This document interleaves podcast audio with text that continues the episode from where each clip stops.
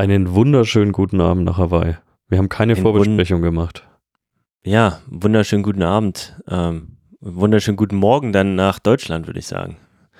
Wie ist es? Ist der Guten Schnee noch Morgen. da? Oder? Ähm, nee, hat jetzt wieder tropische Temperatur. Nee, ist jetzt einfach wieder so richtig ähm, einöde Winter. Wir haben hier heute drei Grad, vier Grad Hochnebel, Nässe so ein bisschen, dann kam wieder die Ich Sonne raus Nebel. mittags.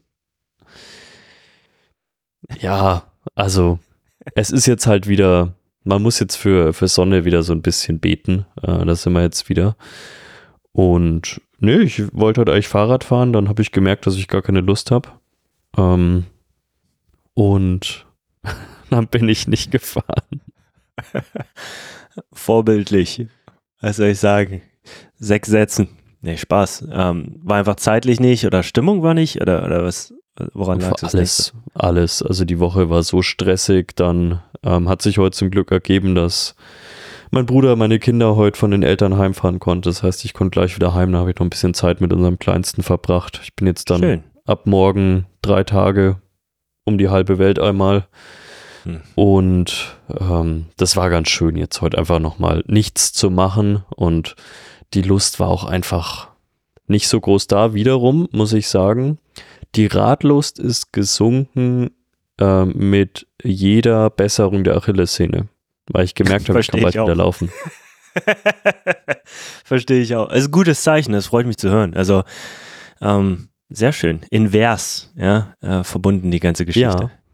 Cool. Also Mittwoch, spätestens Donnerstag werde ich das erste Mal hier ein bisschen um den Block laufen und ähm, bin gestern schon vom Supermarkt mal hier ein paar Meter nach Hause. Das sind so 800, 900 Meter. Einfach mal hier so schön im Entenschritt ähm, und Aha. hatte heute Morgen keinerlei Probleme. Ich weiß, das waren jetzt 800 Meter, aber ich taste mich jetzt halt wirklich, wie gesagt, von Mal zu Mal ran. Ich habe äh, keinerlei Unterschiede mehr zwischen morgens, abends, sonst irgendwas, keine Anlaufschmerzen mehr. Der Arzt hat ja auch gesagt, wenn wir in dem Status sind, Ultraschall und so sah ja okay aus, dass ich dann jetzt wieder einsteigen kann. Und jetzt hoffen wir einfach, dass es sich so hält, weil dann waren es am Ende, was waren es dann, vier Wochen? Ja, einen Monat ungefähr. Aber wenn du jetzt nur annähernd ein kleines bisschen amerikanisch angehaucht wärst, ja, dann würden wir Mhm. jetzt Comeback 2.0 von 800 Meter auf 100 Kilometer und dann wirklich bam, da kannst du die Reels rausballern, mein Guter. Das ist mit, Ja. mit cinematischer Stimmungsmusik noch. Dün, dün, dün. Das ist, es geht so Aber richtig ich- ab. Aber ich hätte zwischendrin auch Stammzellentherapie und sonst was noch machen lassen. Hör auf mit der Stammzellentherapie. Ein guter Kumpel von mir ist daran verreckt. Also wirklich, der ist nach Ja. Mexiko gegangen und hat Stammzellentherapie gemacht. Und ähm, den haben sie das ganze Blut rausgenommen und wieder durchleuchtet irgendwie mit Blaulicht und dann wieder eingeführt. Und ähm, dabei hat ihm aber das Blut ein bisschen verklumpt und dann ist er am Herzinfarkt gestorben am nächsten Morgen, bevor die Stammzellentherapie überhaupt losging. Also ähm, ist so ähnlich wie mit, da, du das mal erwähnt hast, mit nach der Tür zur Türkei fliegen mit der Haartransplantation. Oh Ähm, da habe ich auch ein Jetzt, schönes es Bild gesehen. Ja, ich, fängt bei mir auch an. Denkst du, warum ich langes Haar habe? Und ich es noch genieße, bevor es zu Ende ist. Ähm, aber da hat jemand so einen Wasserkopf gehabt danach, weil die ganze Rübe angeschwollen ist. Ähm, er ging wohl ein bisschen in die Hose. Also aufpassen gut. mit den Hacks. Das, das geht wieder weg. Ich fliege ja morgen nach Mexiko. Also ich habe morgen einen schönen entspannten Tag. Ich habe äh, 50 Minuten in Frankfurt Umstiegszeit in Richtung USA. Das ist immer geil. Also ich habe schon mal gecheckt, was danach noch so fliegt. Ähm, einfach mal in weiser Voraussicht. und hoff einfach mal drauf, dass man in Frankfurt nett ist und äh, ich beim Aussteigen, weil wir werden wieder irgendwo am letzten Busgate stehen, wenn man aus Nürnberg mit dem Flieger kommt, ist man nämlich der letzte Mensch wirklich in Frankfurt. Da steht man so auf Höhe Kelsterbach, äh, wer sich da auskennt, mit dem Bus meistens. Und ich hatte schon Glück, dass ich tatsächlich dann am Außenstandort abgeholt wurde mit dem Auto ähm, Oh, und dann direkt zum Flieger gefahren wurde. Es war aber ehrlicherweise auch in meiner Zeit, in der ich ein bisschen höheres Ansehen bei dieser Airline hatte, weil ich mehr geflogen bin. Und dann habe ich in Houston anderthalb Stunden, was auch gut laufen kann, was nicht gut laufen muss, um es mal so zu sagen. So, Kennst du, also du hattest ein höheres Ansehen bei der Airline, bevor du hier gesagt hast, this person is not real. Kennst du die? No. Das Meme? Ja, das, das kenne ich nicht. Ich bin einfach, ich habe einfach mal noch mehr Kohle bei diesen Airlines eine Zeit lang gelassen und da, da wird sich dann noch mehr gestreckt, aber ich hoffe jetzt einfach, dass morgen alles gut geht, weil wenn da eine Connection wieder schief geht, weiß ich, das sind gleich mal wieder vier, fünf Stunden obendrauf und dann wirst du über die letzten Städte da irgendwie gejagt. Ähm, ja, und wenn du dann eh nur anderthalb Tage vor Ort bist, bevor du wieder heimfliegst, weil im optimalen Falle werde ich ja wieder ähm, Gelächter auslösen, weil ich wahrscheinlich mit der gleichen Crew hinfliege wie zurückfliege. Ah, hast du, hast du schon ein paar Mal gemacht? Ja, ja es war früher ganz, ganz oft, dass ich halt ähm, an, zwei Nächte hatte und mhm. das ist dann eben ganz oft bei diesen zwölf Stunden plus Dingern. Ja, der Turnaround. Fliegst du ja. mit der gleichen Crew hin und zurück und die schauen dich dann schon immer so ein bisschen verdutzt an, wenn du da wieder hockst. Ähm hey, war der im gleichen Hotel? War ganz gut, oder? nee, ich fliege ja noch weiter, das ist ja schlimm. Ich meine, die, die bleiben ja in Houston. Ich muss ja dann noch hier schön ins Landesinnere ja. nach Mexiko. Ähm, Du, aber ja, du lässt was das so klingen, als wäre eine Stammzellentherapie? Ja, oh Gott. hey, wenigstens hast du dein Rad nicht dabei.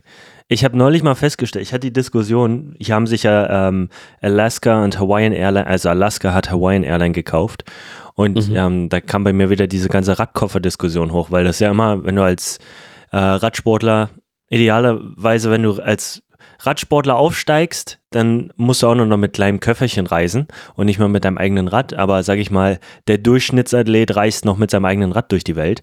Und das ist ja mal absoluter Terror und kostet äh, sau viel, wenn du dich damit.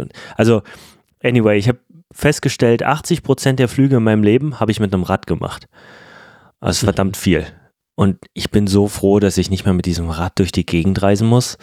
Ey, das ist, boah, Freedom ohne Ende sage ich dir, es war mal brutal. Ich bin noch nie mit dem Rad gereist, muss ich gestehen. Oh, Dude, was? Ich kann es gar nicht fassen. Ich habe mir immer, also ich habe ja eh selten, selten bin ich irgendwo hingeflogen, um da Rad zu fahren. Ich habe es ja immer mir richtig schön den deutschen Winter gegeben und bin dann, ich hatte nie Zeit, um irgendwie im Winter nach Boy. Mallorca zu fliegen und da irgendwas zu machen. Und die paar Male, als ich dann halt auch mal in irgendeinem schönen Ort war und ein bisschen trainiert habe, habe ich mir halt da meistens ein Rad geliehen, weil ich gar keinen Bock auf den ganzen Stress hatte. Ähm, ich besitze auch keinen Radkoffer oder so. Und ja, äh, von dem her, ja. Aber Gut, okay, jetzt der klassische Triathlet, der fliegt ja, keine Ahnung, wenn die nach Kona fliegen oder sonst wo oder sich irgendwo qualifizieren. Südafrika habe ich oft gemacht. Ich bin über den ganzen Kontinent geflogen. Selbst nach Spanien sind wir geflogen dann mit dem mhm. Rad. Ähm, ist sehr, sehr nervig und du kriegst halt immer ein ähm, Herzkasper, wenn du siehst, wie die dein Rad behandeln. Also du, du hast ja dein 10.000 ähm, Euro Rad oder keine Ahnung, selbst wenn es nur, je weniger du für dein Rad ausgegeben hast und je weniger Kohle du hast, desto mehr stresst du dich, habe ich das Gefühl. Also als es mein eigenes Rad war, was ich für 1500 mir zusammengebastelt habe, da habe ich die größten Herzinfarkte gehabt, weil ich mir nicht leisten konnte, die Sachen zu ersetzen, falls sie kaputt gehen. Und wie die die teilweise behandeln, wenn du siehst, wie die aus dem Flieger rausfliegen, die Räder, so noch so mit Nachsprung, das ist schon ähm, sehr brutal. Ja, tut, tut echt weh. Also sei froh, dass du es noch nicht gemacht hast. Und der Trend, habe ich jetzt neulich erst gelesen, geht auch immer mehr dazu, dass sich Leute die Räder ausleihen, selbst für World Championships und so, weil es Chaos wie Lachti und so ähm, einfach zu ja, brutal ja. war. Ähm, macht ja auch Sinn. Wenn du die Position anpassen kannst, ja, why not?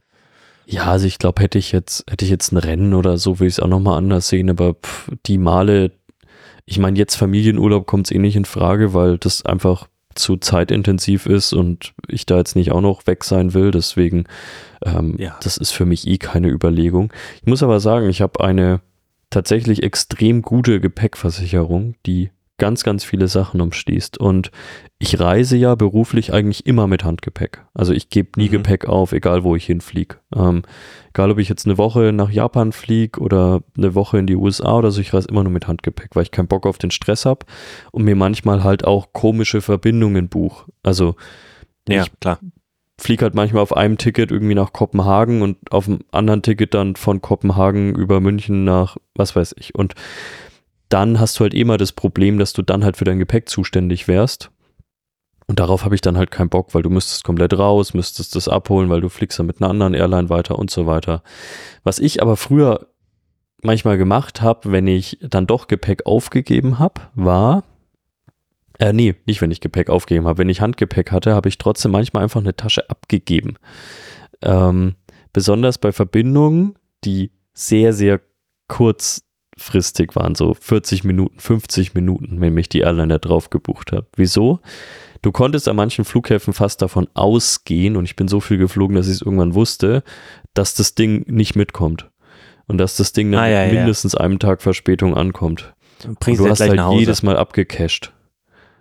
ah, abgecasht Also- sogar, okay. Ja, ja, klar. Also du hast wirklich, du hast einfach Kohle von, von der Kreditkartenversicherung bekommen, weil halt das Gepäck zu spät ankam. Ah, da ich hatte aber halt in dem Koffer teilweise halt nichts drin.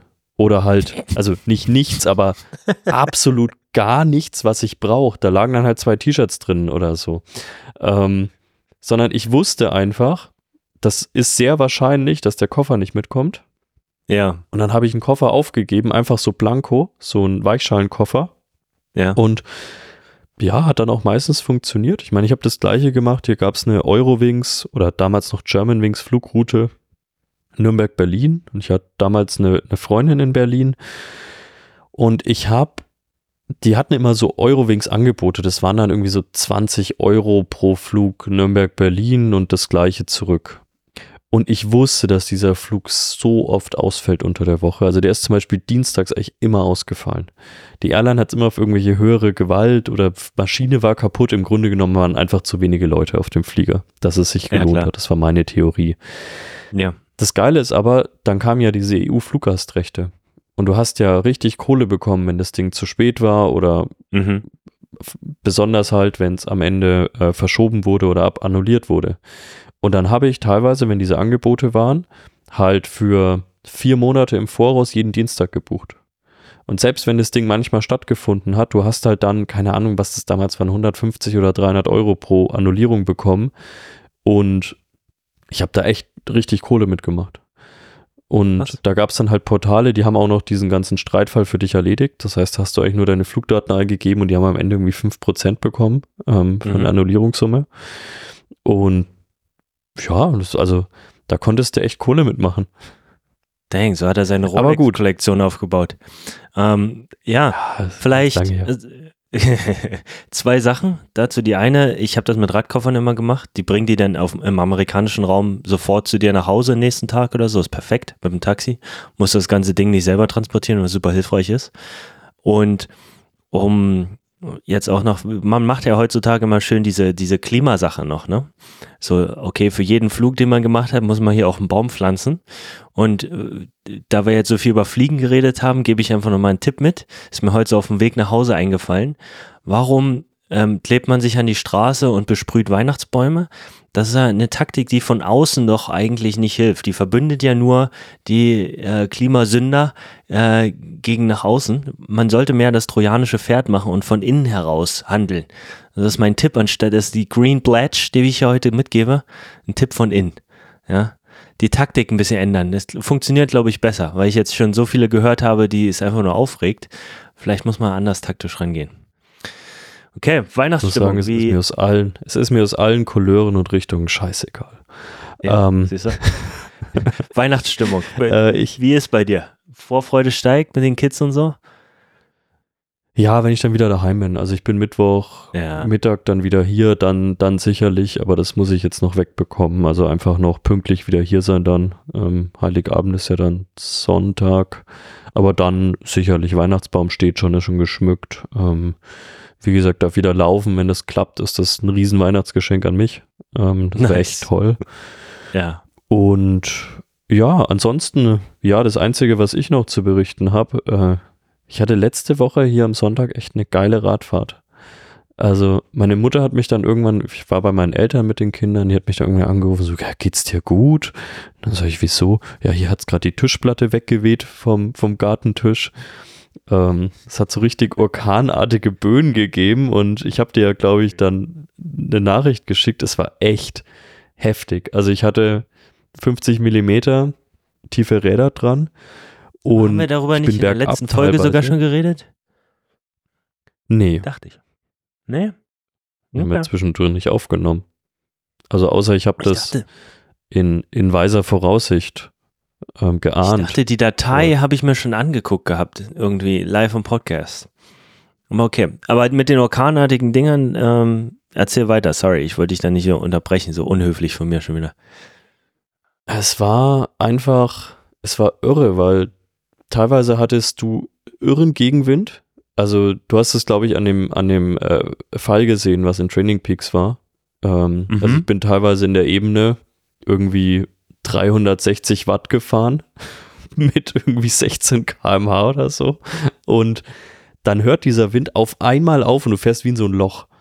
Und hast dann auf einmal hier ähm, Kadenz von 120 so aus dem Nichts, weil du halt auf einmal nur noch wie so ein Hamster am Treten bist.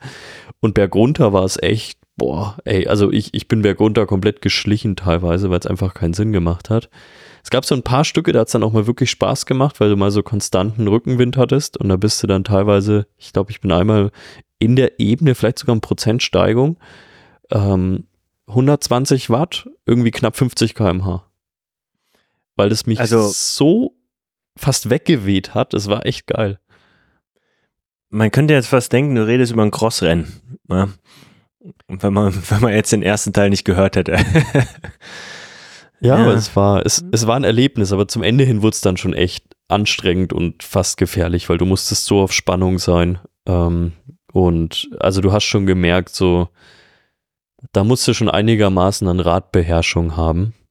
Ähm, sonst macht es tatsächlich keinen Sinn, aber ja, mal wieder ein bisschen, also ich habe alles an Höhenmetern gesammelt, was man auf dieser Strecke sammeln kann. Das hat auch mal wieder Spaß gemacht. Und ja, ich denke, nächsten, nächstes Frühjahr will ich mal wieder ein paar Berge hochfahren. Jetzt irgendwie mal wieder Bock drauf. Ja, ich war, finde find ich cool. Ich habe festgestellt, dass ich mich dieses Jahr auch nochmal aufs Rad schwingen muss. Wir haben äh, Hawaii Epic Cycling haben wir ja eigentlich ähm, immer Touren hoch zum Mauna Kea und zu den Vulkan hoch. Und jetzt hat einer eine Dreitagestour mit uns gebucht. Am 27., 28. und am 1. Und wir haben nicht genug Tourguides zu der Zeit. Das heißt, muss ich mich selber nochmal aufs Rad mitschwingen. Dann muss ich jetzt mal gucken, wo ich hier nochmal einen Schlauch herbekomme. Weil ich schon seit drei Monaten Platten habe, den noch nicht gewechselt habe. Da sieht man, wie lange ich schon nicht mehr auf dem Rad gesessen habe. Aber ähnlich, äh, ich gehe, wenn eher schwimmen, äh, aktuell, als, als alles andere. Zeitmäßig macht es einfach mehr Sinn. Ja, das ist es halt beim Radfahren. Ich liebe Radfahren und ich äh, würde auch, Ich auch. viel lieber mehr Radfahren teilweise, aber es ist halt einfach so ein Zeitfresser. Ich meine, wir haben ja jetzt auch immer geschaut, dass wir nur eine Stunde, Stunde 15, Stunde 30 machen, weil ich meine, was beim, beim Laufen kriegt man eine Stunde 30 halt echt was rein. Ähm, und das merkst du halt immer auf dem Rad. Ich meine, auf der Rolle geht's noch, weil du halt jetzt nicht, stehst nicht an der Ampel oder sonst irgendwas, weil bis ich hier mal aus der Stadt draußen bin, das braucht halt einfach ein bisschen. Und trotzdem muss ich sagen, es ist, auf der Rolle hast du dann halt wieder das Problem, dass es echt zäh wird, finde ich. Äh, Also zumindest derzeit habe ich einfach nicht die Birne für, das merke ich. Also letzten Winter, als dann ähm, der schlimme Dezember rum war, weil der ist echt immer schlimm und ich echt so ein bisschen den Kopf mal frei hatte, konnte ich auch mal drei, vier Stunden auf der Rolle hocken. Derzeit merke ich einfach, ich hocke jetzt zehn Minuten drauf und besonders wenn es locker ist, mein Kopf platzt fast, weil ich habe dann irgendwie Zeit nachzudenken, dann kommt aus allen Ja, Richtungen klar. irgendwas, es macht keinen Sinn. Und trotzdem die Intervalle, die wir diese Woche gemacht haben, die haben Spaß gemacht und ich habe auch einfach gemerkt, das ganze Training, was wir gemacht haben, es hat gewirkt, weil ähm, ich bin Werte gefahren, bei denen ich vor Wochen sicherlich noch drauf geschaut hätte und mir gedacht hätte, boah, ey, ich bin ja echt kaum Rad dieses Jahr gefahren. Weiß ich nicht, ob ich das jetzt fahren kann und es hat sich einfach, eigentlich alle Einheiten haben sich locker angefühlt. Und Schön. das ist ein sehr gutes Zeichen, besonders gemessen daran, dass ich eigentlich keine Radkilometer in den Beinen habe. Und Absolut. ja, das, das war ein schönes Zeichen, deswegen freue ich mich jetzt umso mehr aufs Laufen. Ich meine, die ersten zwei, drei Sachen werden sicherlich noch zäh, wenn man dann wieder im Umfang drin ist. Aber Ja. das ist dann mehr so eine Kopfsache wahrscheinlich, auch da wieder reinzukommen. Ja, nee, finde ich gut. Hatten wir schon mal über das Thema äh, mentale Batterie geredet? Das bringe ich in dem Fall immer gern hoch. Man muss halt echt aufpassen. Also ähnlich, Saunagänger kennen das vielleicht. Also was du gerade beschrieben hast, wenn du äh, frisch bist und erholt, dann kannst du wesentlich länger bei heißen Temperaturen in der Sauna sitzen. Wenn du einen harten Tag hinter dir hast, dann hältst du kaum was aus. Und Anyway, äh, mentale Batterie finde ich immer ein ganz gutes Thema, weil du hast ein gewisses Kontingent äh, an mentaler Kapazität, was du einsetzen kannst. Und wenn das schon relativ niedrig ist, dann musst du das nicht noch verschwenden für, für solche Geschichten. Und das gilt nicht nur auf Wochenbasis, sondern ich sehe das auch immer im Großen und Ganzen. Da können wir fast schon wieder auf die Stressfolge zurückgehen. Ähm, es bringt halt nichts, deine mentale Batterie leer zu machen für solche, sag ich mal, unsinnigen Sachen. Deshalb muss man halt wirklich mal aufpassen, ob man auch wirklich in der Lage ist, so eine Einheit jetzt wirklich durchzuziehen oder ob das zu sehr mental dir Akkus ziehen würde und dann du dann drei Wochen gar keinen Bock mehr hast, was zu machen, so nach dem Motto, ja. wie tief man da geht. Ja. Alles gut. Ja, und ich glaube auch heute, auch heute, das hätte ich jetzt den Ausblick gehabt, hey, die Achillessehne tut noch weh, das wird jetzt noch mindestens vier Wochen gehen, dann hätte ich vermutlich auch noch mal einen anderen Anreiz gehabt, da heute drauf zu Klar. steigen. Aber jetzt mit diesem Ausblick, ich werde auf alle Fälle zumindest wieder antesten können. Ähm, und es ist jetzt ein sichtbarer Weg in Richtung, man kann wieder einen Trainingseinstieg beim Laufen machen, habe ich mir halt heute auch gedacht, ey, ja, wie du gesagt hast, was, was soll ich mich jetzt heute komplett leer machen? ich habe eh nicht sonderlich viel Zeit, der Stress ist eh hoch. Ey, also wenn die Rennen nächstes Jahr schief gehen sollten, dann wird es jetzt nicht an dem Samstag, 16.12. gelegen haben. Ähm, mit, oh, da bin ich aber nicht aufs Rad gestiegen. Ich, klar, jetzt kann man das, das kannst du immer ewig drehen mit, wenn du dir das jetzt natürlich jeden zweiten Tag sagst, über Richtig, eine Spanne von drei Monaten, dann schaut das anders aus. Aber heute habe ich mir echt gedacht, ey komm, Achillessehne ist gut. Ähm, ich bin jetzt drei Tage, wie gesagt, einmal gefühlt um die halbe Welt. Nee, nicht du, pass auf. heute. Ich habe richtig schön Bolo gekocht. Oh. Riesentopf Bolo, Riesenportion gefressen, mittags mir noch ein Sandwich überbacken. Hab's mir richtig gut gehen lassen. Digga, richtig gemacht alles. Aber pass auf, ähm, Disziplin geht in zwei Richtungen. Und das ist immer das Problem, was viele verkennen. Die schießen immer nur in eine Richtung und sind brutal hart zu sich und können nicht gut zu sich sein. Gehört genauso dazu. Und da kommen wir wieder zu dem schönen Thema. Aktuell gefühlt äh, hat in der südlichen Region in Deutschland gestartet und breitet sich über ganz Deutschland aus, so diese Grippe-Krankheitswelle. Erwischt super viele, ist richtig krass. Und ich finde, da passt das Thema ganz gut rein mit, weil kommt dann auch mal ein bisschen auf den Charakter des Athleten an, aber viele, die sehr Type A und dabei sind, machen sich dann Sorgen, oh, jetzt habe ich eine Woche nicht trainiert, ist alles für die Katz. Die ganze Saison ist hin. Ich, das war's, ich kann jetzt zehn Jahre Leistungssport sind weg in der Woche. Ja, ja, Auf jeden Fall.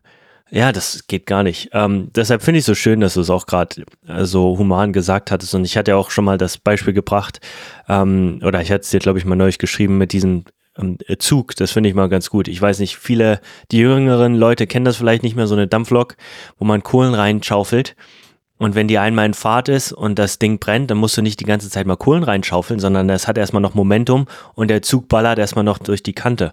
Und so ähnlich ist es halt auch, wenn du, wenn du krank wirst und so ein bisschen vom Gas runtergehst. Das heißt nicht, dass der Zug sofort stoppt oder entgleist. Das Ding hat noch Momentum und zieht weiter und kann erstmal auch ohne Input noch ein bisschen weiter durchziehen. Und so ähnlich ist es mit deinem Körper auch. Die Fitness geht nicht gleich verloren. Im Gegenteil, ja, du, du hast erstmal ein bisschen äh, Adaption, die stattfindet und du wirst im gegebenen Fall sogar erstmal nochmal besser, ja. Und das, das ist für viele immer das Lustige. Die sind eine Woche krank, steigen dann wieder ein und dann, Dude, irgendwie fühle ich mich besser als vorher, was ist denn los? Ja, na, ja endlich ja. mal ein bisschen erholt.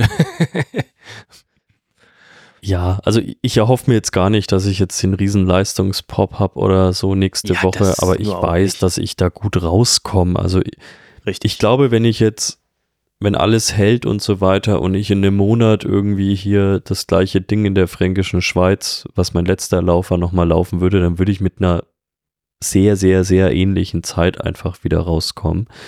Und wenn es jetzt wirklich so läuft und ich hier ähm, irgendwann auch wieder in die Belastung gehen kann, ey, dann hätte es nicht besser laufen können. Echt in der Zeit, ich hätte die letzten drei Wochen so gut wie nichts machen können. Also ich wäre laufen gegangen, aber ohne Umfang oder so, ohne spezifisches Training.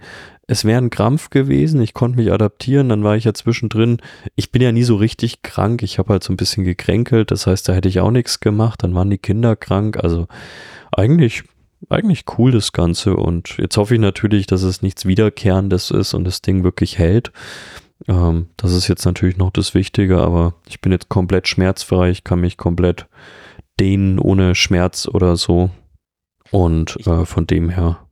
Alles ja, gut. Leute unterschätzen so ein bisschen, was Hürden und äh, Probleme, die in den Weg gelegt werden, eigentlich positiv für sie machen können. Niemand entwickelt sich oder wird besser, wenn er nicht ab und zu mal auf die Fresse bekommt mit Problemen. Heißt jetzt nicht, dass man die ganze Zeit gezielt in die Wand rennen sollte, ja. aber solche Sachen machen einen stärker und wenn man mit der richtigen Einstellung ans Werk geht, hilft das einem sehr. Äh, viele machen sich immer lustig. Ich habe eine Athletin, die wohnt nahe in Frankfurt oder und kann immer sagen, wie sag mal, wie schwärmst du denn so über Frankfurt oder? Das kann nicht sein, ist absolut assi da. Und ich sage jedes Mal, es ist einer der besten Erfahrungen, die ich im Leben gemacht habe. Frankfurt oder ist so geil. Natürlich absolut Blockleben und, und viele, viel geht da ab, was, was nicht so okay ist, aber ich habe es während der Zeit vielleicht auch nicht unbedingt geliebt, aber jetzt im Nachhinein sage ich, es ist einer der geilsten Sachen, die mir passieren konnten, konnte, weil du kannst, du bekommst nur einen Regenbogen mit Regen. Und ich könnte mein Leben jetzt nicht hier zum Beispiel so sehr genießen, hätte ich nicht die Zeit in Frankfurt oder gehabt. Wüsste ich gar nicht so sehr zu schätzen. Ähm, ist vielleicht ein dummes Konzept, aber äh, wie gesagt, ohne, ohne Regen kein Regenbogen. Das wäre doch, also erstens wäre das doch ein Grund für eine Städtepartnerschaft und dann wäre das doch auch noch gleich das richtige Zitat, was man am Ortseingang Frankfurt-Oder hinschreiben würde. Sehe ich auch Hätte so. ich nicht die Erfahrung Frankfurt-Oder gemacht, könnte ich jetzt aber nicht so genießen. Also wenn jetzt, wenn jetzt hier irgendjemand aus Frankfurt oder oder Umgebung zuhört, das ist nichts Persönliches. Ich war noch nie in Frankfurt oder. Ich habe hier nur Flo, Flo's äh, Diffamierungen äh, nachgesprochen. Ach komm on, ich habe da meine ganze Kindheit verbracht durch die Sportschule. Okay. Und, und dann noch später bin ich nochmal zurückgezogen, um da nochmal in die Uni zu gehen. Es, ich, keine Ahnung, ich, ich finde das geil. Das ist also, da lernt man das Leben nochmal ganz anders kennen würde ich so behaupten. ja. Auf hohem Niveau. Ähm, auf, auf, auf, du hast ich, genug. Ich war auch schon in Gegenden in der Welt, da würde man sich Frankfurt oder ähm, jeden Tag wünschen, aber das oh, ist man, glaube ich, alle.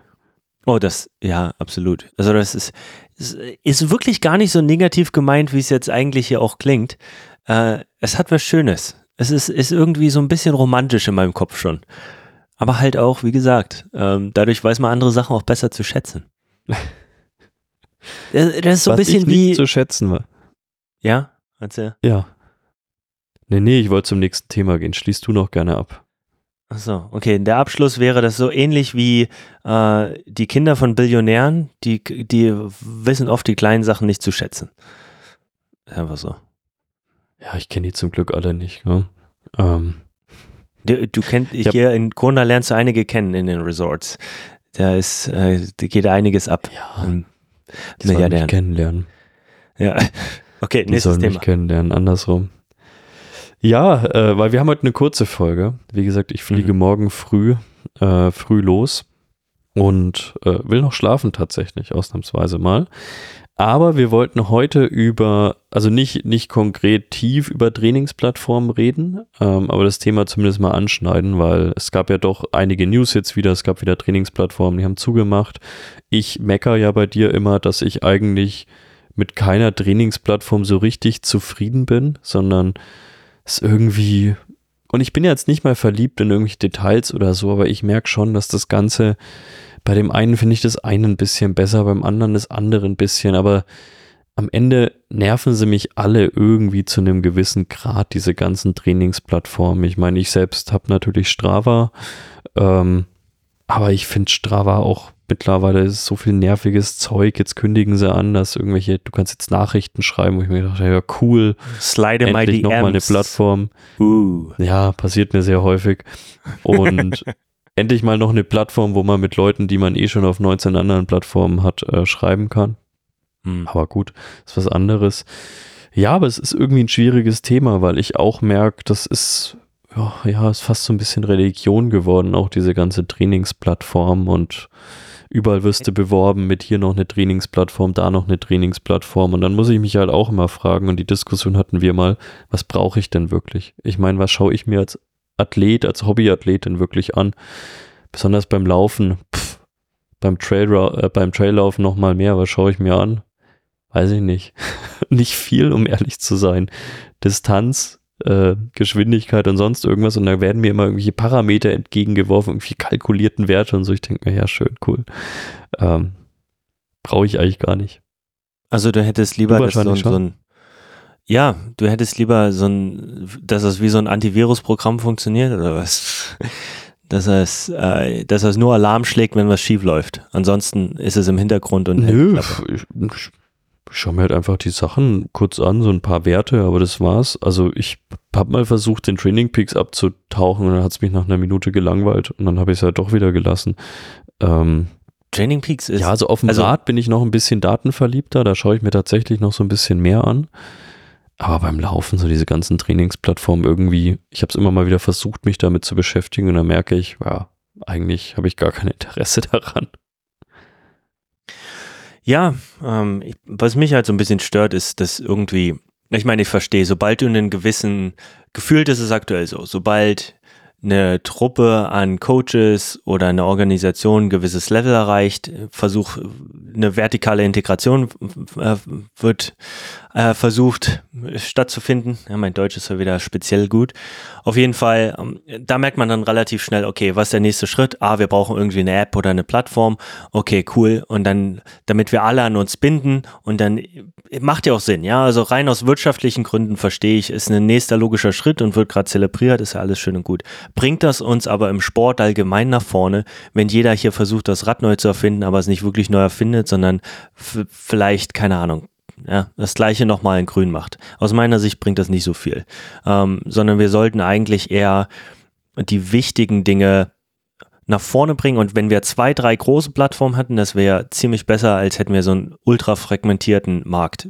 Es ist nicht ultra fragmentiert, weil Training Peaks ist sicherlich 65 Prozent gefühlt ähm, und die anderen scheren sich den, den kleineren Teil. So fühlt sich zumindest an. Es gibt ja super viele Plattformen aktuell. Ähm, ja, also was ich wichtig finde, wäre auch, dass es einfach ist für den Athleten und den Coach zu steuern, was, was wirklich gebraucht wird. So, jemand wie du, okay, dem zeigen wir beim Laufen nur die wichtigsten Sachen an, den Scheiß, den anderen Mist, äh, zeigen wir ihn gar nicht an, aber die Daten werden trotzdem äh, interpretiert von der Plattform und roh angezeigt. Ja, also dass ich sie auch als Coach mir zum Beispiel runterladen kann und verarbeiten kann oder dass auf einem modulbasierten System gearbeitet werden kann. Weißt du, wenn eine Plattform sich so stark aufs Metabolische konzentriert, die andere Plattform auf das. Ich, ich würde mir wünschen, wenn eine Plattform mehr ähm, wie ein Science Approach aufgebaut wäre, wo wir wirklich sagen könnten, hey, okay, wir wollen jetzt was, was Neues ausprobieren, wir wollen die ganzen Daten nehmen und können das automatisch gleich integrieren auf eine Modulart Art und Weise. Aber das Problem ist halt, dass jeder versucht, irgendwie nur seine Athleten an sich zu binden, Kohle zu machen und dadurch äh, wieder alles abschließt und nach Hause ablockt und keine Zusammenarbeit stattfindet. Und das ist eigentlich das, was mich am meisten stört, dass wir nicht hier wirklich zusammenarbeiten können. Ähm, und und mit den Daten arbeiten. Das, das ist einer der größten Probleme, die ich daran sehe, an dieser Ultrafragmentierung. Ähm, so ein bisschen mal Open Source in die Richtung wäre, wäre da ganz cool. Ähm, ich weiß nicht, ob du Alan Cousins kennst, ähm, der jetzt wieder bei Training Peaks arbeitet. Der hatte mal eine Zeit lang. Gar nicht in der Szene drin.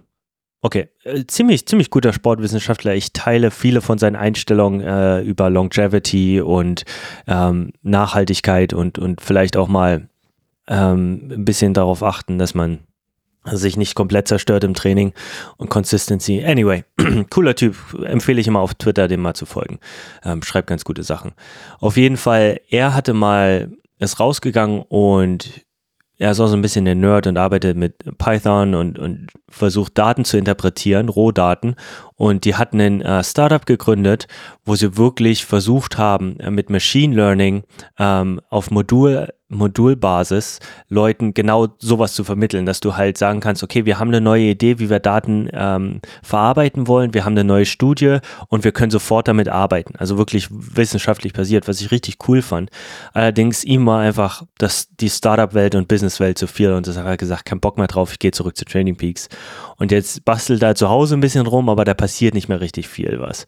Ähm, er ist aber einer der treibenden Forces hinter der Plattform. Und das ist auch der Grund, warum, als er weg war von Training Peaks, hatte ich mir so ein bisschen Sorgen gemacht, und da hatten die anderen vielleicht eine Chance, aber aus meiner Sicht ähm, ist jetzt Training Peaks wieder die, die hauptführende Kraft und ähm, ja, es ist, ist, ist ein Problem, dass wir halt nicht wirklich, wir haben viele Sportwissenschaftler, die, die nicht genug Programmierkenntnisse haben und ähm, dann die Programmierer, die reinkommen, haben nicht genug sportwissenschaftliche Kenntnisse. Also da ist irgendwie so eine, so eine Schnittstelle, die, die fehlt aus meiner Sicht, um da mal wirklich was nach vorne zu bringen so ist es jetzt wirklich nur, dass, ah, wir finden das Rad neu und ah, cool, wir haben jetzt einen Chat in unserer Plattform. Keine Ahnung, ist irgendwie nicht das, was, was wirklich das nach vorne bringt. Und wenn wir nicht von Anfang an sagen, wir haben ein offenes System, wo wir auch vielleicht Machine Learning erlauben und mit den Daten cool umgehen können, sondern wieder alles nur absperren, ist wie immer das Gleiche und es bringt nichts. Das ist meine Einsicht. Ja, aber ich glaube, das sind ja zwei völlig voneinander losgelöste Themen am Ende. Also das eine ist. ist es das wirklich wie, losgelöst? Na, du hast mich ja noch gar nicht ausführen lassen. Du hast ja noch gar nicht gehört, was ich losgelöst voneinander sehe, aber danke. Schieß ähm, los das eine Thema ist ja das, was du aus einem Trainings-Lifestyle-Gedanken machen willst. Und das finde ich auch völlig legitim. Also, dass du wie Strava vielleicht eher einen Ansatz gehst, ey, das ist eine, eine Social-Plattform. Ähm, es dreht sich auch viel darum, mal Bilder zu scheren, ein Video zu scheren oder so, wie gesagt, das mit den Nachrichten, das kann man kritisch sehen. Ich finde es auch völlig unnütz. Aber jetzt an sich, dass man das erstmal als eher soziale Plattform sieht, finde ich eigentlich ganz cool. Mich regt mhm. Strava in der Benutzung ganz oft auf, also irgendwie am Rechner mal schnell irgendwas finden oder so ist immer noch ein Ding der Unmöglichkeit mit diesen, ich muss auf den Balken klicken und sonst irgendwas, aber an sich, dass ich damit eher den Social-Ansatz habe, finde ich gut. Und ich habe auch mhm. kein Problem damit, dass ich auf der anderen Seite eine zweite Plattform habe, die halt eher einen sportwissenschaftlichen Ansatz hat, wo ich eher Dateninterpretation und sonstiges angehe. Ähm, deswegen, das ist das eine. Das andere ist für mich dann eben das Thema, wie werden Daten eben interpretiert. Und natürlich braucht es ein Stück weit eine Subjektivität, weil es gibt halt auch nicht die Sportwissenschaft ähm, und dass sich da alle einig sind, das ist genau der richtige Ansatz, das ist der perfekte Ansatz. Es gibt nun mal verschiedene Ansätze. Es gibt auch Dinge, die sich im Nachhinein als nicht so toll darstellen. Es gibt auch Dinge, die sich im Nachhinein als vielleicht besser darstellen, als man sie antizipiert hat. Und da ist oft mein Problem, wie du schon sagst, jede Plattform hat dann doch irgendwo wieder so einen Ansatz, Daten zu interpretieren. Und was ich einfach merke ist, ich habe auf verschiedenen Plattformen und ja, jetzt werden wieder Leute fragen, hast du da ein genaues Beispiel? Nee, habe ich nicht. Aber ich weiß noch aus der Vergangenheit, dass teilweise Sessions von der ein oder anderen App völlig anders interpretiert werden. Also während zum Beispiel meine Uhr sagt, das war ein super produktives Training, sagt mir irgendwie Strava, pf, damit hast du deine Leistung degeneriert im Grunde genommen. Auf so einer komischen Kurve, bei der er mir gar nicht anzeigen kann, wieso, weshalb, warum. Also auch da gar keine Transparenz, sondern ich sehe einfach nur einen Score, der war davor auf 56, jetzt ist er auf 55. Ja, what the fuck, wieso denn? Und ich glaube, dass du damit A, Leute verrückt machst, die es gar Richtig. nicht interpretieren können weil du ihnen auch gar nicht die Transparenz gibst. Und teilweise ist es auch einfach Quatsch. Also ich habe bei, also dieser, dieser ähm, Fitness-Score von Strava, ich glaube, das ist der größte Rotz, den es irgendwie gibt. Also das ist total random. Das ist im Grunde genommen, ich weiß, wenn ich einen langen, schnellen Lauf mache, geht der nach oben. Das ist das Einzige. Ich weiß sofort, wenn ich jetzt will, dass dieser Score nach oben geht, mache ich jetzt 20 Kilometer Tempolauf. Dann ist das Ding oben. Ähm, während mir aber wiederum meine Uhr Chorus sagt, ja, ist okay, wenn du das als Wettkampf siehst, aber an sich hast du damit nicht deine Marathonzeit irgendwie. Und auch da wieder, die werfen mir, das ist deine hochgerechnete Marathonzeit von zwei Stunden 44 irgendwas. Ja, woher? Also, ihr müsst mir jetzt nicht eure Formel offenlegen, aber sagt mir halt zumindest ungefähr, wieso sich das jetzt verbessert hat oder wieso sich das verschlechtert hat. Liegt es daran, dass ich eurer Meinung nach zu viel Tempotraining gemacht habe? Oder liegt es daran, dass ich zum Beispiel zu wenig Tempotraining gemacht habe? Ich finde es ja okay grundsätzlich, dass man verschiedene sportwissenschaftliche Philosophien vertritt. Das finde ich völlig okay. Dadurch wird Absolut. es ja auch besser. Aber ich finde, du musst eine gewisse Art der Transparenz zumindest offenlegen und einen Kontext dazu fügen mit, wir glauben, dass deine Marathonzeit besser geworden ist, weil. Ohne, man muss nicht die Formel offenlegen. Danke. Und das meine ich mit losgelöst. Mit losgelöst meine ich, ich finde es gar nicht schlimm, wenn du auf der einen Seite Social-Plattformen hast mit Strava und so weiter. Das schätze ich auch sehr. Ich hole mir da zum Beispiel immer total viele ähm, Ideen für Routen oder so.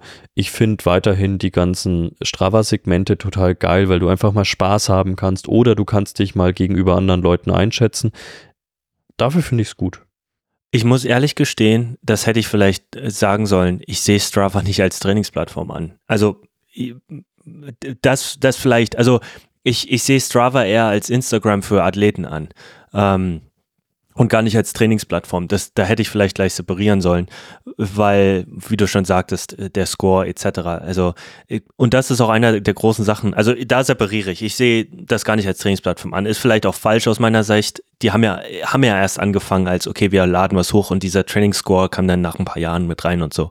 Ähm, also, die Grundmotivation war vielleicht eine andere. Aber anyway, ähm, ich finde es super, was du gesagt hast. Die verschiedenen Ansätze, die sollten halt rauskommen. Ich gebe dir absolut recht. Und das ist das Schöne an Sportwissenschaft ähm, oder allgemein an Wissenschaft, dass wir ja, nur weil es Wissenschaft ist, bedeutet nicht, dass es richtig ist, sondern es geht ja darum, dass wir irgendwie versuchen, äh, ja, wir haben Proxys, die wir irgendwie erschaffen, aber das ist ja noch lange nicht die Wahrheit. Wir versuchen an die Wahrheit irgendwie ranzukommen und das ist das Schöne und wir versuchen aus verschiedenen Richtungen ranzukommen und deshalb liebe ich das Ganze, weil das, weil das ein Zusammenarbeiten ist, um die Wahrheit versuchen uns herauszufinden, so gut wie möglich.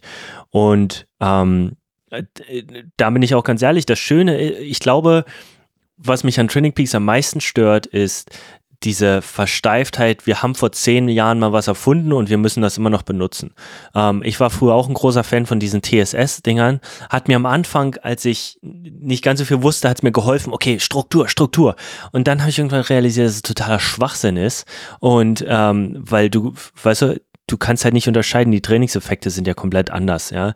Und dann gibt es immer noch Leute, die sich zu sehr versteifen auf diese Werte, diese CTL und so, aber du kannst ja nicht unterscheiden, ob du jetzt ähm, den, den Impact von einem Long Run versus einer harten Einheit.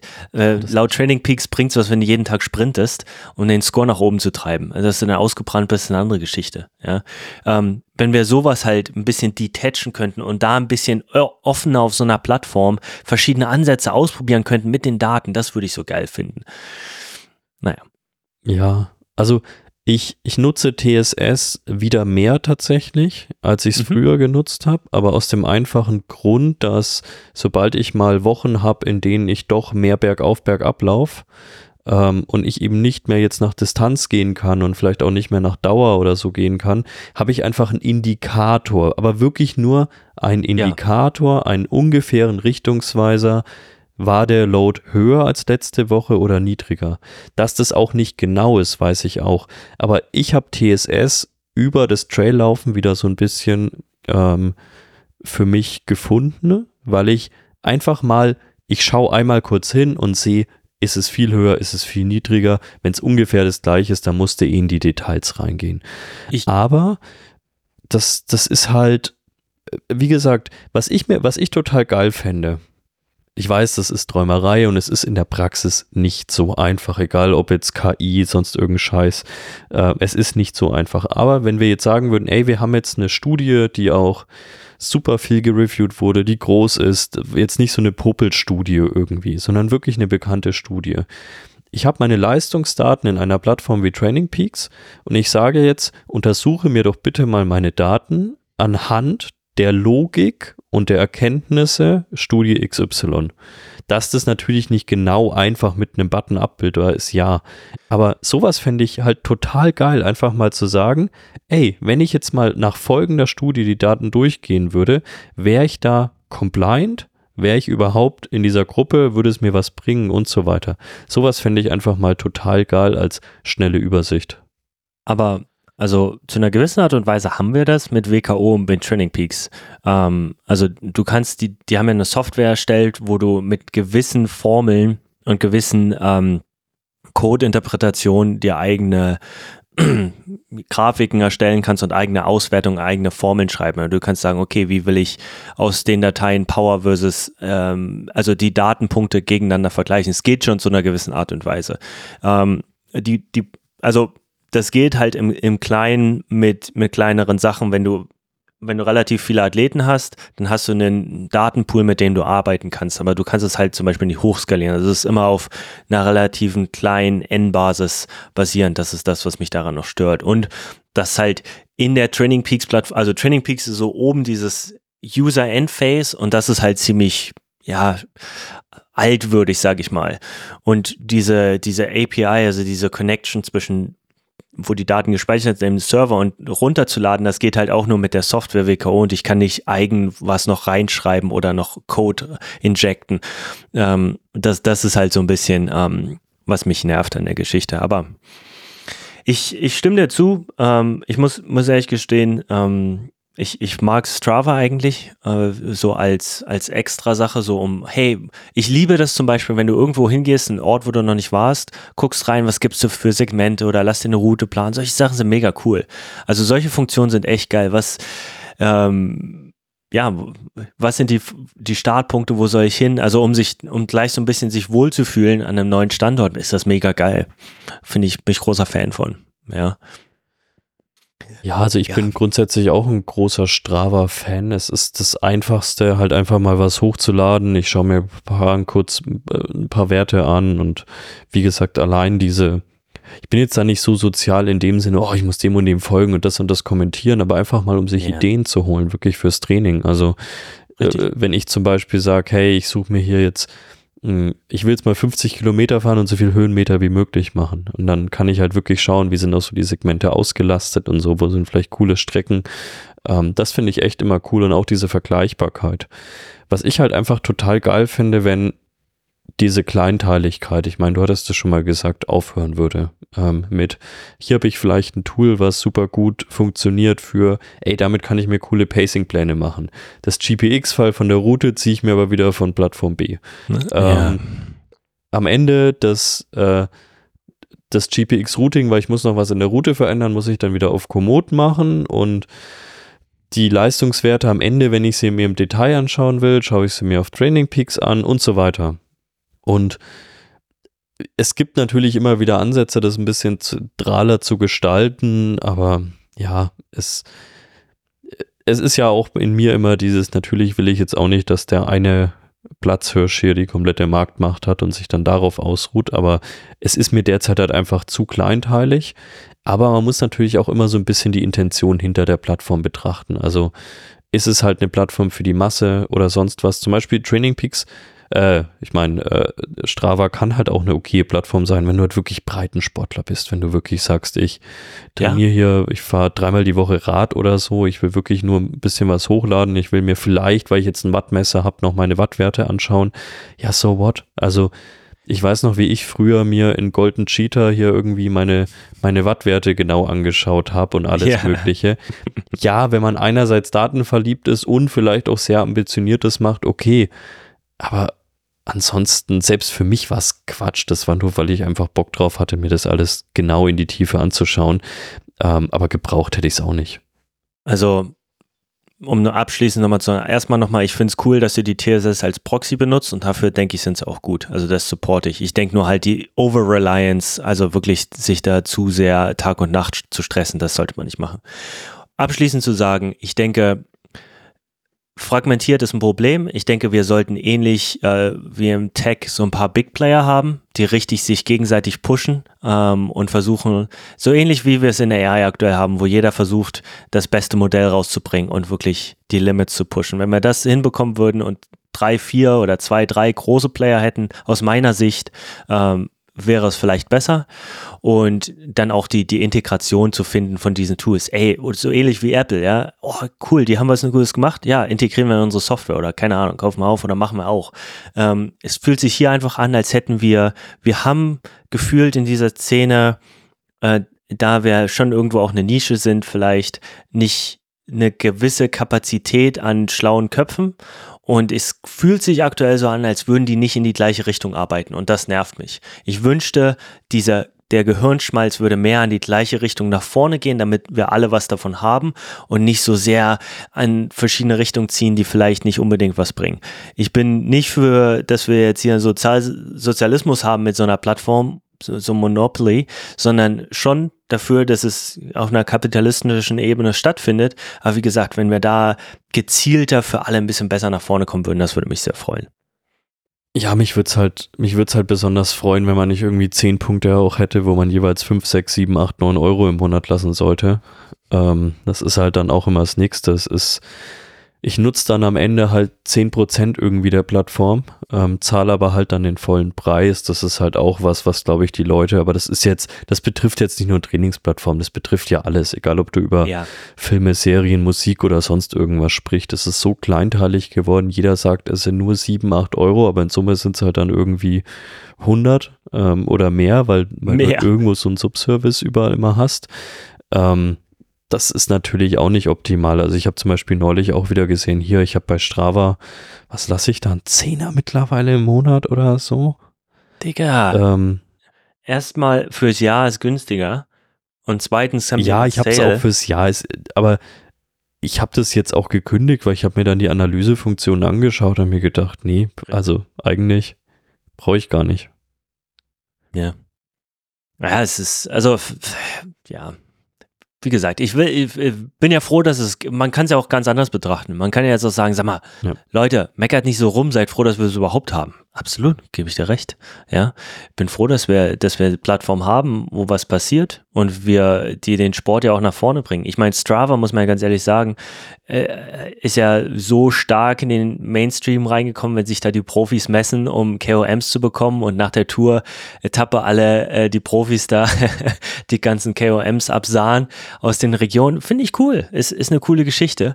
Ähm, dementsprechend, ich bin, ich bin froh, dass wir es haben. Ich hoffe halt einfach nur, dass, dass in der Zukunft wir vielleicht ein bisschen mehr äh, einen Alignment schaffen können, dass wir da zusammen an einem Strang ziehen.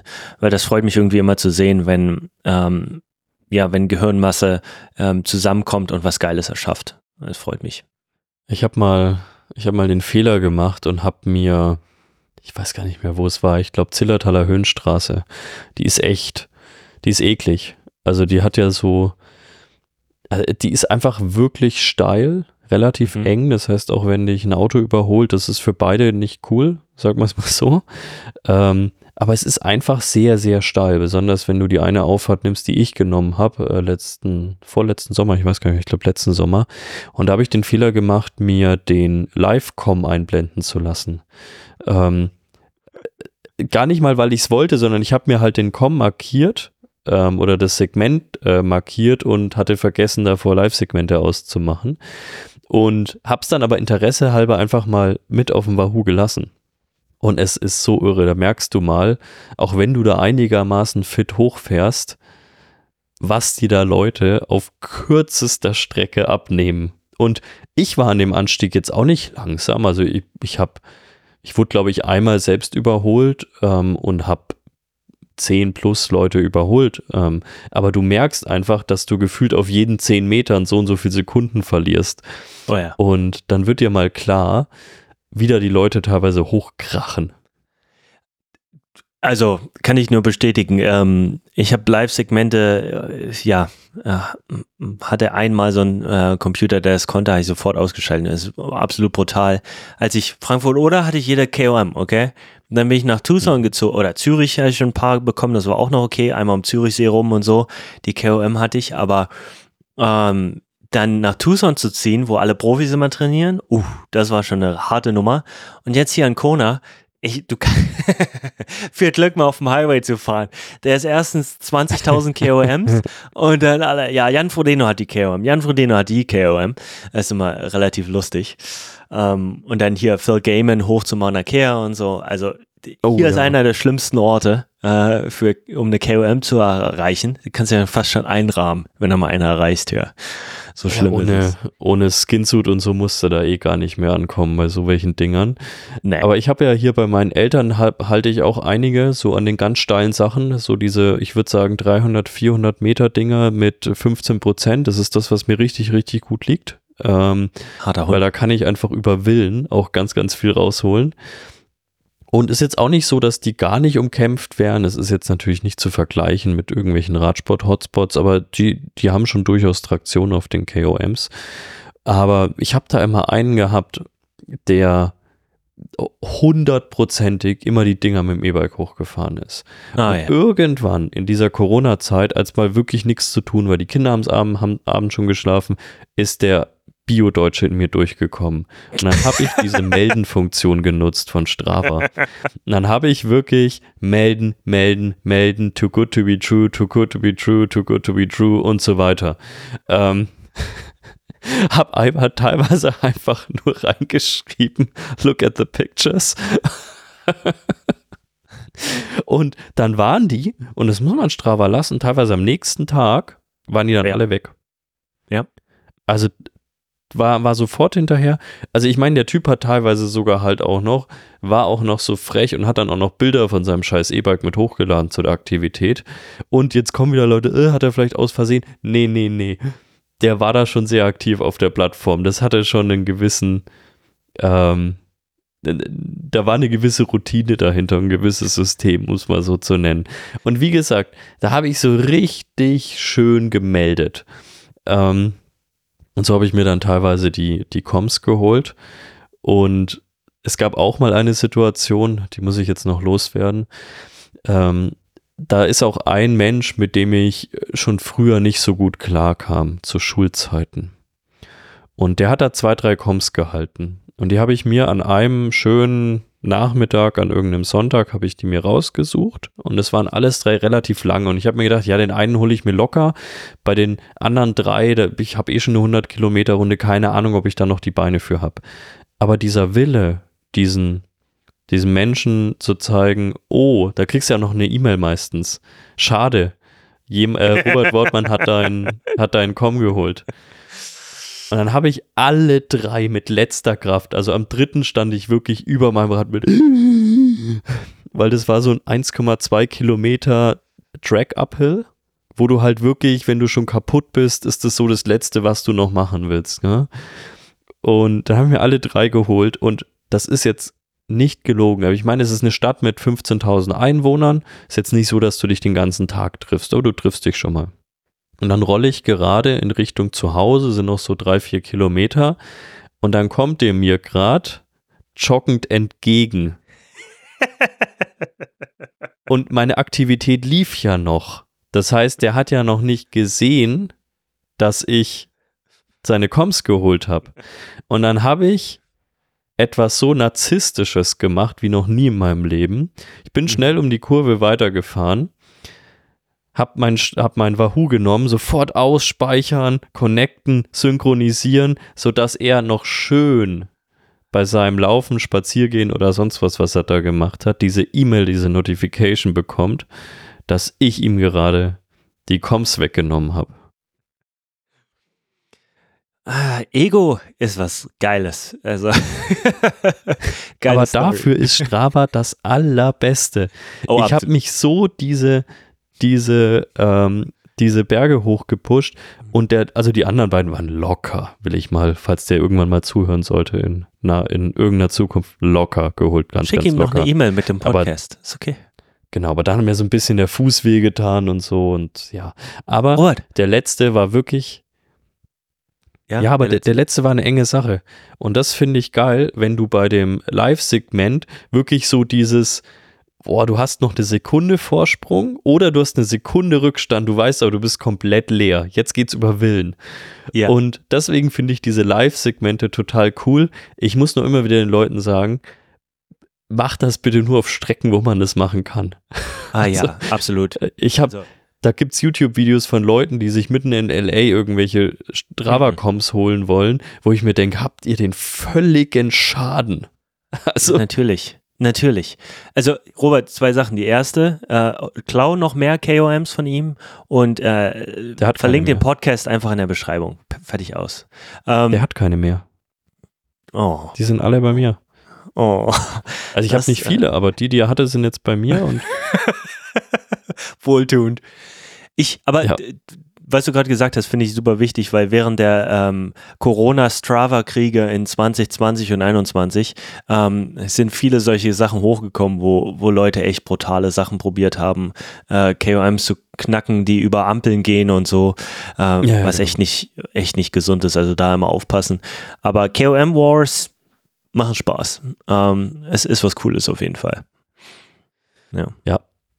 Also ist echt was Cooles. Ich weiß, es gab auch mal Diskussionen, soll man jetzt, äh, soll man KOMs, äh, wo nachweislich per GPS eine Ampel dazwischen ist, soll man KOMs bergab und so weiter vielleicht verschwinden lassen von Strava.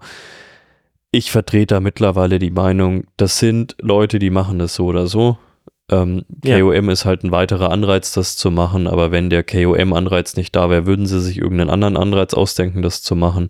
Also von dem her, ich, am Ende sind es erwachsene Leute. Ja, man muss die Anreize ja nicht zu hoch setzen, aber es ist halt wie es ist. Also von dem her, ich habe da aufgehört, irgendwie versuchen, Leute vor sich selbst zu schützen. Ich mache halt sowas nicht. Also wenn ich merke, da ist ein KOM, der nur bergab geht, dann mache ich den halt einfach nicht, weil das ist mir mein Leben zu schade, um zum KOM zu holen. Und ich merke halt auch, dass wenn eine Straße irgendwie zu äh, befahren ist oder daneben gleich ein Radweg ist und ich weiß, ich kann den Com jetzt nur holen, wenn ich auf der Straße fahre, mitten im Verkehr, ja, dann hole ich den Com halt nicht. Also, ja, danke. ganz einfach. Ja, ja, die Vernunft äh, fehlt vielleicht bei manchen teilweise, wenn man zu tief äh, im Laktat steckt und es schon aus den Ohren rauskommt, äh, dauerhaft, dann ist die Gehirnmasse etwas beeinflusst. Ja. Ja. Deshalb wichtig, immer mal einen Ruhetag zu machen, damit man auch mal wieder ein bisschen Klarschiff denken kann. Ja. Genau. Aber wie gesagt, cool. was so ein bisschen, also was noch demotivierender ist, als in irgendeinem Anstieg mit dem Rad sich ein Live-Segment anzeigen zu lassen, ist, wenn du auf irgendeiner Ultrastrecke, wo wirklich, wirklich gute Profis, also so Jim Wormsley oder so unterwegs sind, wenn du dir danach dann einfach mal dein Segment anschaust und du dann weißt, oh, ich bin hier 15 Kilometer vom Hotel hin und zurück gelaufen, der war gerade auf dem 100-Meiler bei Kilometer 140 und ist dieses Uphill-Segment halt einfach trotzdem 10 Minuten schneller als du gelaufen oder so und dann wird dir immer klar, was das für absolute Tiere von Sportlern sind. Weil das hatte ich ja. jetzt ein paar Mal in den Alpen, dass ich mir zuerst gedacht habe, ja, ist ja gar nicht so weit weg von dem oder also schon, aber jetzt nicht Welten weg und dann sehe ich halt, naja gut, das war bei dem halt bei Kilometer 140 und bei mir halt bei Kilometer 4 und da kam halt auch nur noch 5 dazu.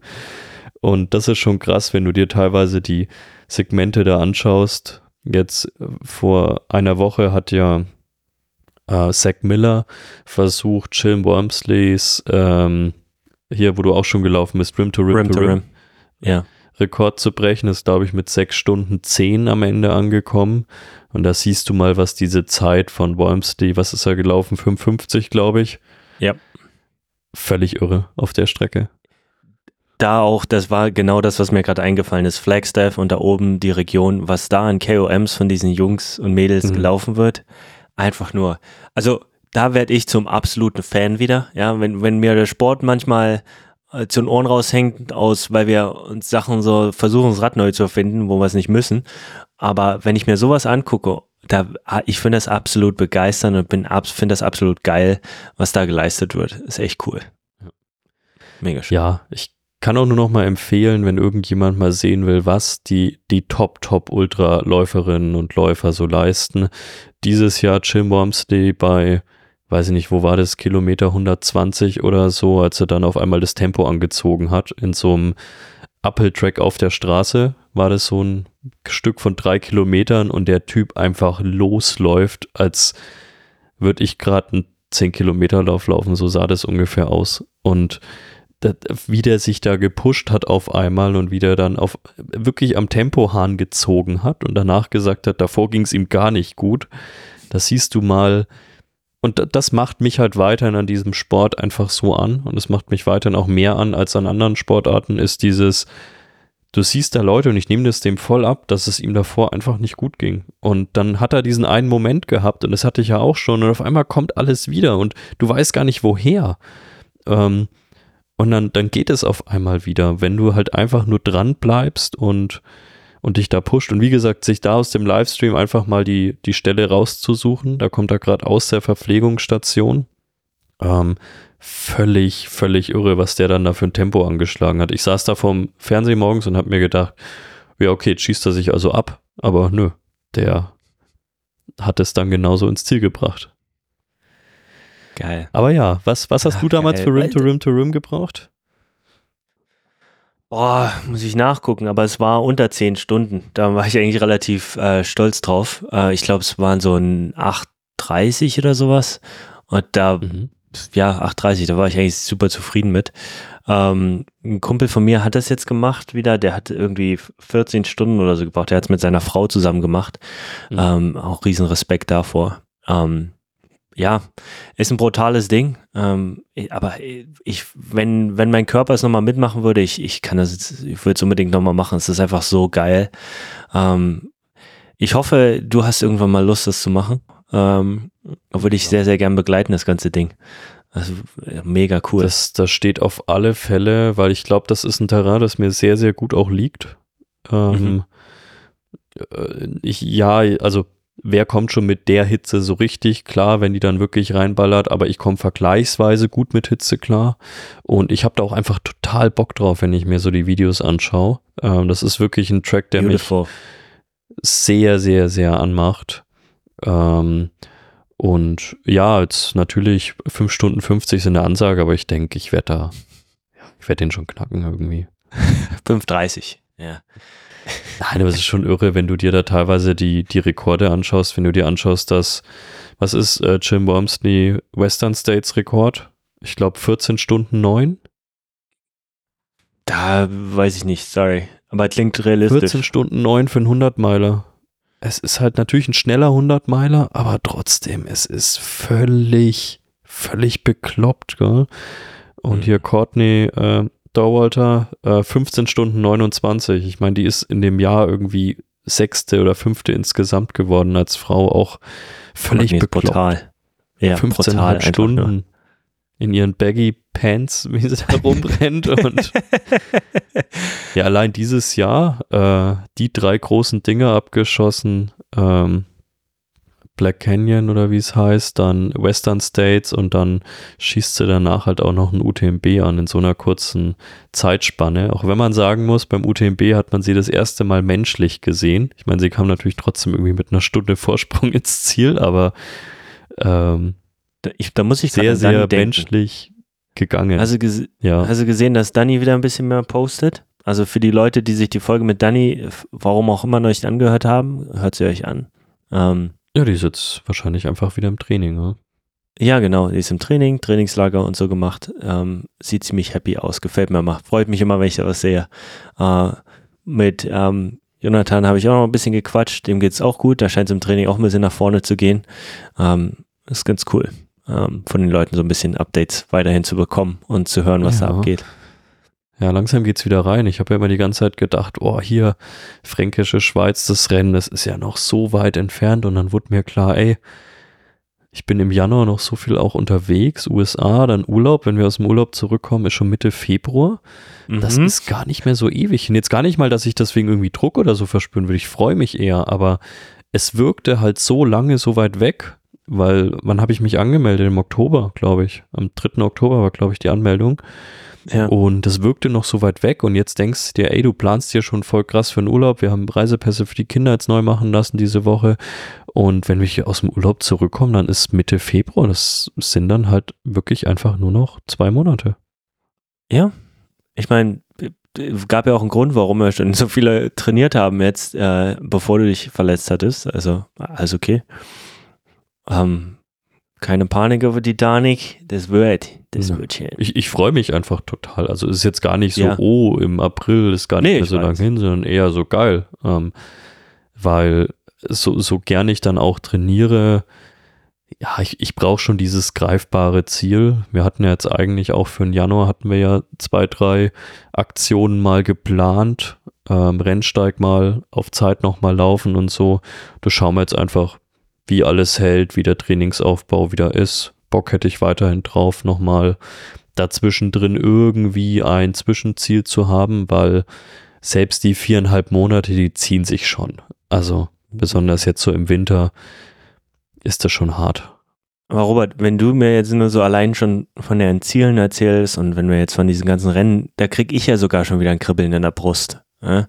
Da habe ich ja schon wieder richtig Bock. Also auf deine Rennen, weißt du, einfach das mitzuverfolgen, mitzuerleben. Äh, wohl cool, ich freue mich auf die Saison. Das ist echt cool. Ja, so Rennsteig auf Zeit will ich, glaube ich, davor noch machen. Natürlich Mhm. äh, vorausgesetzt, äh, der Aufbau jetzt von der Achillessehne ist wieder gut, es hält alles, aber ähm, dann hätte ich da echt Bock, einfach nochmal zu schauen und auch sicherzustellen, dass ich die Zeit von diesem Jahr einfach nochmal gut unterbiete, dann mit einem guten Gefühl in die letzten, ich würde mal sagen, grob gesagt, anderthalb, zwei Monate Training gehe, ähm, bis Ende April.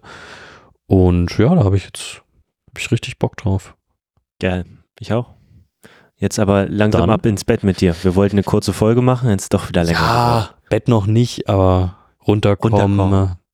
Runterkommen. Ich habe nämlich vorhin gemerkt, dass ich für meinen letzten Flug von Houston dann rüber nach Mexiko irgendwie keinen Boardingpass bekomme. Das heißt, ich muss jetzt früher an den Flughafen, weil in den USA ohne Boardingpass ankommen ist immer so Jupp. nicht so gut meistens. Ja, Türsteher mögen das nicht.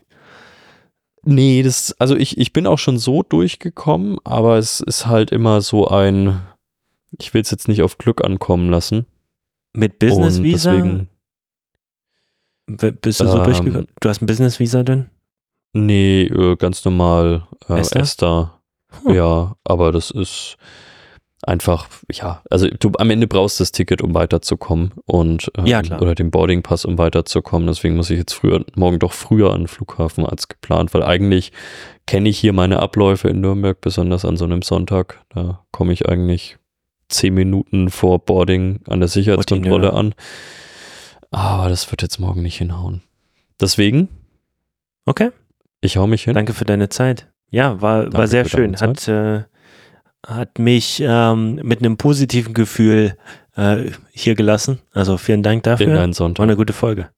Ja. Ah nee, in deinen Samstag. Gott, ich bin Ein völlig durch. Deshalb am Anfang hattest du gesagt, äh, schönen guten Abend und ich habe gesagt, schönen guten Morgen und du hast dich gewundert, warum. Äh, weißt du, hast mir einen schönen Abend gewünscht, ich dir einen schönen Morgen. Ja, Verkehrte ja Welt. macht Sinn. Deswegen, äh, bis nächste Woche. Bis nächste Woche. Ciao. Ciao.